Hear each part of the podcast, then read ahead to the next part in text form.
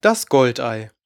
Es waren einmal ein paar arme Besenbindersjungen, die hatten noch ein Schwesterchen zu ernähren. Da ging es ihnen allen knapp und kümmerlich.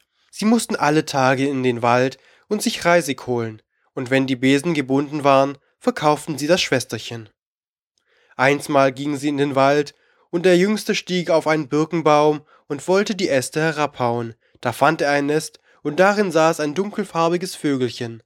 Dem schimmerte etwas durch die Flügel, und weil das Vögelchen gar nicht wegflog und auch nicht scheu tat, hob er den Flügel auf und fand ein goldenes Ei, das nahm er und stieg damit hinab.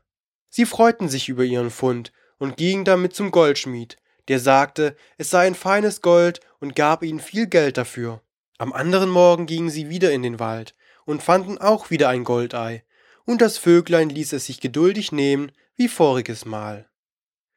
Das währte eine Zeit lang, alle Morgen holten sie das Goldei und waren bald reich. Eines Morgens aber sagte der Vogel, Nun werde ich keine Eier mehr legen, aber bringt mich zu dem Goldschmied, das wird euer Glück sein.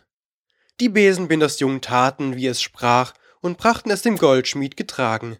Und als es allein mit diesem war, sang es, Wer ist mein Herzlein, wird bald König sein, wer ist mein Leberlein, findet alle Morgen unter dem Kissen ein Goldbeutelein. Wie der Goldschmied das hörte, rief er die beiden Jungen und sagte, Lasst mir den Vogel, und ich will euer Schwesterlein heiraten. Die zwei sagten ja, und da ward nun Hochzeit gehalten. Der Goldschmied aber sprach, Ich will zu meiner Hochzeit den Vogel essen. Ihr zwei bratet ihn am Spieße und habt Acht, dass er nicht verdirbt, und bringt ihn herauf, wenn er gar ist. Er dachte aber, dann wolle er das Herz und Leber herausnehmen und essen. Die beiden Brüder standen am Spieß und drehten ihn herum. Wie sie ihn so herumdrehen und der Vogel bald gebraten ist, fällt ein Stückchen heraus.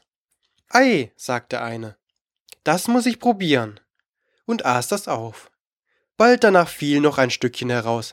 Das ist für mich, sagte der andere, und lässt sich das schmecken. Das war aber das Herzlein und Leberlein, was sie gegessen hatten, und sie wussten nicht, was für Glück ihnen damit beschert war. Danach war der Vogel gebraten, und sie trugen ihn zu der Hochzeitstafel.